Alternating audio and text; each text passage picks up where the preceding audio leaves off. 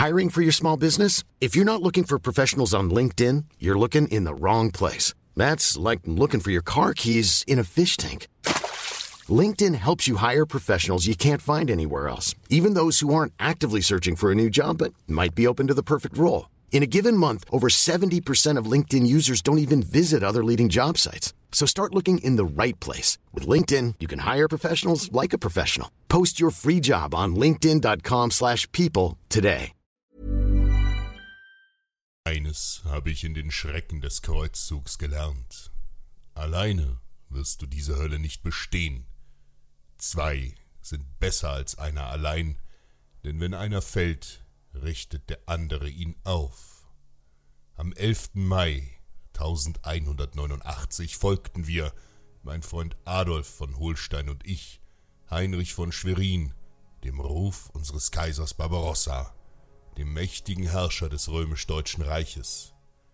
Aus allen Teilen des Landes kamen die Tapferen herbei, und mit dem vermutlich größten Heer, das jemals im Angesicht Gottes zu einem Kreuzzug beigesteuert wurde, zogen wir von Regensburg ins heilige Land.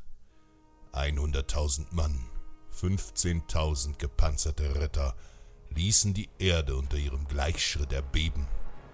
Von Deutschland zogen wir über den Balkan durch befreundete Königreiche, überquerten den Hellespont nach Kleinasien und erreichten schließlich nach vielen Gefahren und Abenteuern das heilige Land.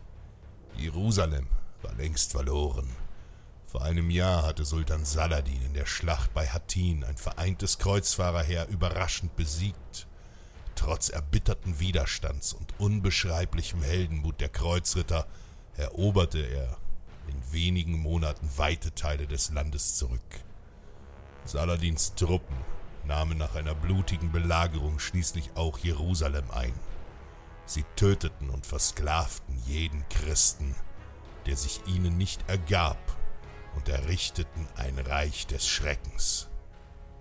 Den Christen blieben nur noch kleine Gebiete um Tyros, Tripolis und Antiochia, die die Moslems im folgenden Jahr ebenfalls angriffen.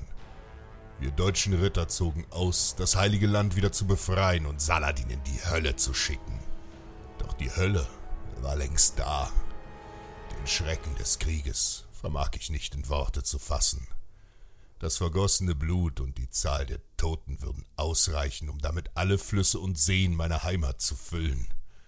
Hunderte Moslems fielen durch mein Schwert, und ebenso viele Brüder sah ich an meiner Seite sterben. Unzählige Schlachten schlugen wir auf dem Weg nach Jerusalem, und nur durch ein Wunder überlebte mein Freund und ich. Aber noch ehe unser Heer Jerusalem erreichte, ertrank unser geliebter Kaiser Barbarossa im Fluss Salef. Eine Tragödie, die uns jeden Mut nahm. In Antiochia kehrte ein großer Teil des Heeres demoralisiert auf dem Seeweg nach Hause zurück. Wir wenigen Verbliebenen folgten Barbarossas Sohn Friedrich von Schwaben auf dem Landweg über Tyros in Richtung Jerusalem. Doch bei der Belagerung von Akkon geriet mein Freund Adolf von Holstein in muslimische Gefangenschaft.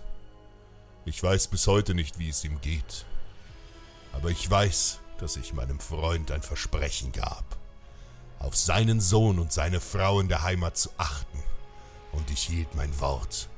Wie schwer es aber sein würde, dieses Versprechen unter Waffenbrüdern zu halten, wurde mir erst in der Heimat klar. Während Adolf und ich an weit entfernter Front für die Christenheit kämpften, waren seine Ländereien im Norden Deutschlands völlig ungeschützt.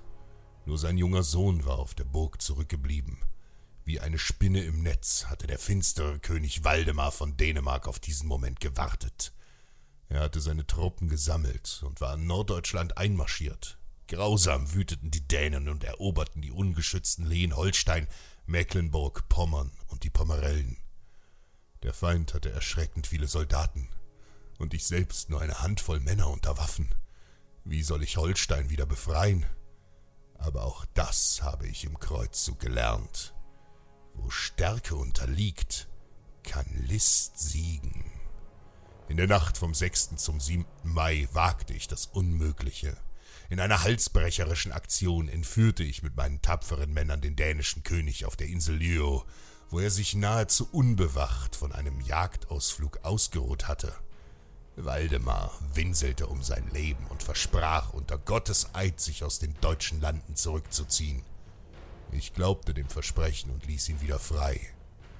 Doch kaum war der König wieder auf freien Fuß gesetzt, lachte dieser und leugnete seinen Eid vor Gott. Sein Gelöbnis hätte keine Bindung, da das Versprechen unter Folter und Gefangenschaft erzwungen wurde. Ganz Norddeutschland sollte nun für meine Anmaßung an der dänischen Krone sterben. Der grausame Dänenkönig zögerte nicht lange und begann noch im selben Jahr mit seinem Terror. Jetzt konnte uns nur noch Stärke und Mut helfen. Und auch wenn die Lage hoffnungslos schien, so war es an uns Rittern des Nordens, die Dänen aufzuhalten. Ich versammelte alle verfügbaren Edelleute der Region und sie alle waren bereit, mir in die Schlacht zu folgen. Unter den Tapferen fanden sich auch der Bremer Erzbischof Gerhard, der Herzog Albrecht von Sachsen und Adolfs Sohn von Holstein. Bei Bornhöved in Schleswig-Holstein auf dem Magdalenenfeld stießen wir nun endlich auf das Heer der Dänen. Obwohl die Armee der Feinde um ein Vielfaches größer war, griffen wir Deutschen noch vor dem ersten Sonnenstrahl an. Als die Dänen unseren Sturmangriff bemerkten, formierten sie sich zum Gegenangriff. Doch plötzlich, mit unserem Ansturm, ging hinter uns die Sonne in gleißendem Morgenlicht auf. Ein heiliges Wunder. Von den aufgehenden Sonnenstrahlen wurden die Dänen geblendet. Kein Zweifel an diesem Morgen stand uns die heilige Maria Magdalena bei, auf deren Feld wir stritten. Furchtlos ritten wir den Feinden entgegen und krachten brüllend in ihre Reihen. Wild schlugen wir auf die halbblinden Feinde ein, die schützend ihre Waffen und Schilde vor sich hielten. Doch zu spät. Hilflos versuchten sich die Dänen im Kampf zu orientieren, aber sie hatten keine Chance. Mehr als achttausend von ihnen schlachteten wir ab. Als der dänische König seine Niederlage erkannte, floh er feige mit den Resten seiner Armee vom Schlachtfeld. Durch unbeschreiblichen Mut und göttliche Hilfe hatten wir deutschen Ritter gegen eine Übermacht gesiegt und ich mein Versprechen gehalten. Alleine wirst du diese Hölle nicht bestehen. Zwei sind besser als einer allein, denn wenn einer fällt, richtet der andere ihn auf.